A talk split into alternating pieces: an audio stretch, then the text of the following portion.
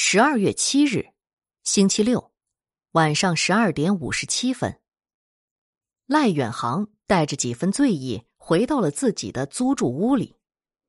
他今晚陪客人喝了不少酒，而且喝得很杂，白酒、红酒、啤酒、枸杞酒都喝了一些。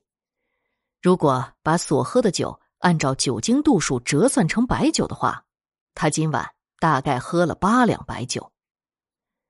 八两白酒对大多数男人而言已经过量了，但对于赖远航，只算是喝到了兴奋点上。有一次跟几个老同学在夜市喝酒，喝了一斤白酒，虽然回家后吐得一塌糊涂，但总算没有当场出丑。除了妻子外，没人看见他喝醉过。结婚十五年了，他的妻子。也只看见他喝酒吐过一次。今晚他很高兴，所以他喝得很大方，不但自己喝得猛，而且不住的向客人们敬酒，好像客人不喝到趴下，他就对不起人家似的。他确实应该好好招待客人，因为人家把一笔不小的生意给他承包了。东源县虽然名列国家级贫困县，但。元旦节快到了，也不能太寒酸，县城得张灯结彩喜庆一下，弄个灯饰工程也花不了多少钱，父母官也有面子，老百姓也能体验到过节的气氛，这是一件皆大欢喜的事情。当然了，最欢喜的还是承包到灯饰工程的老板，这种工程就是傻子也知道里面的油水很多，因此。想揽到工程的老板也很多，这些老板个个都是有关系的人物，所以县里的领导索性将一个工程分成几段，分别给几个老板做。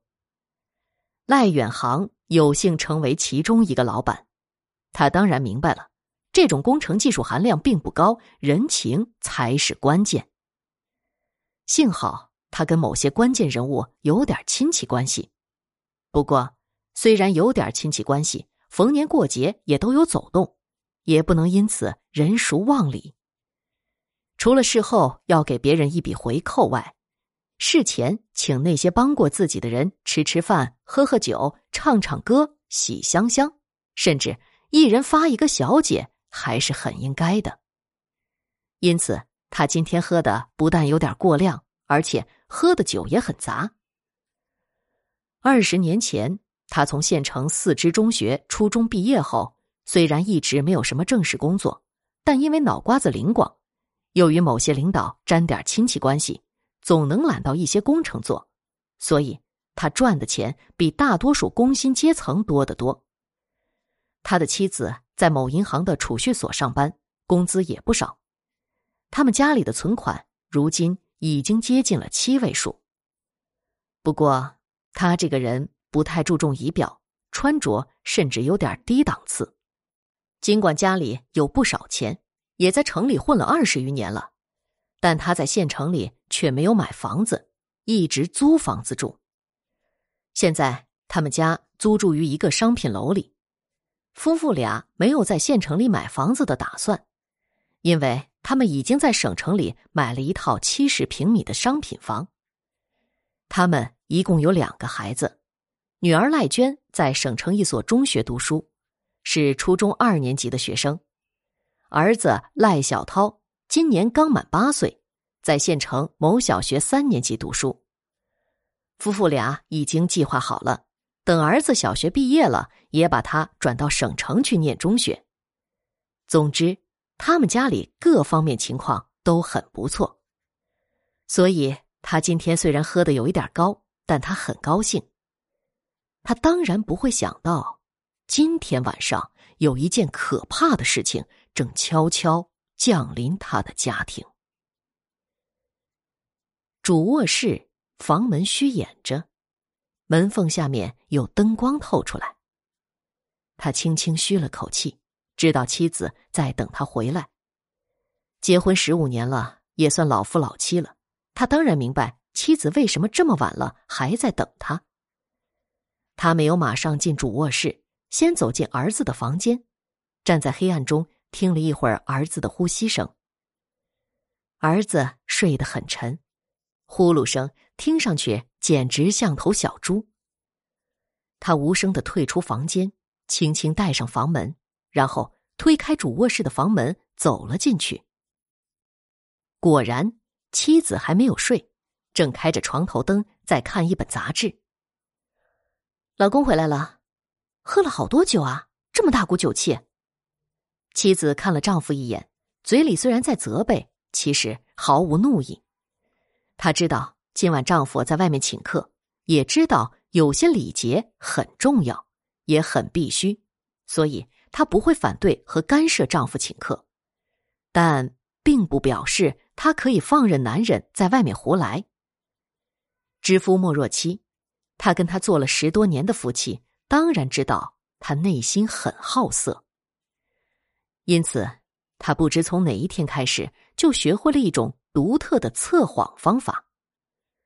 每次丈夫可能在外花天酒地的日子，她都会等丈夫回来，并要求行房。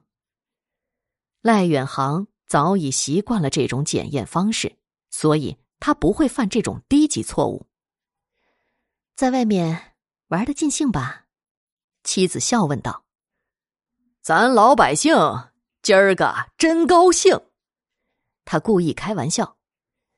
妻子看了他一眼，放下手里的杂志，说道：“太晚了，快休息吧。”遵令。他一边开玩笑，一边走进卫生间里，洗漱一番后，又回到了主卧室。虽然儿子睡得很沉，但也不能大意。他小心的关上房门，把门打开吧，门关的死死的，空气不好。妻子一边说，一边睡了下去。他微微一惊，低声说道：“你不怕教坏儿子吗？”妻子看了他一眼，笑道：“ 今天不行，我身上来了。”他微微一怔：“真的？谁骗你了？你不知道吗？每月这几天都会来啊。”他苦笑了一下，不禁有些后悔。哎，早知这样。刚才就该，但他也没太在意。他有钱，机会有的是。何况他今晚喝的有点高，大脑虽然还处于兴奋状态，身体其实很疲劳，能早点休息也是好事。妻子关了床头灯后，夫妻俩都没有说话。过了不多会儿，他便进入了梦乡。也不知睡了多久。他忽然被妻子摇醒过来，一睁开眼睛就被屋里的灯光刺得眯上了双眼。“你干什么呀？”他嘟囔道。“快起来，小偷不见了！”他大吃了一惊，最后一丝睡意也被惊醒了。他猛地坐了起来，问道：“你说什么？”“天哪，儿子到哪儿去了？你快出去找找看呐！”妻子神色十分激动，甚至都快哭出来了。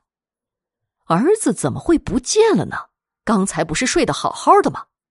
他又惊又疑，连拖鞋都来不及穿，就跳下地去，冲进儿子的房间里。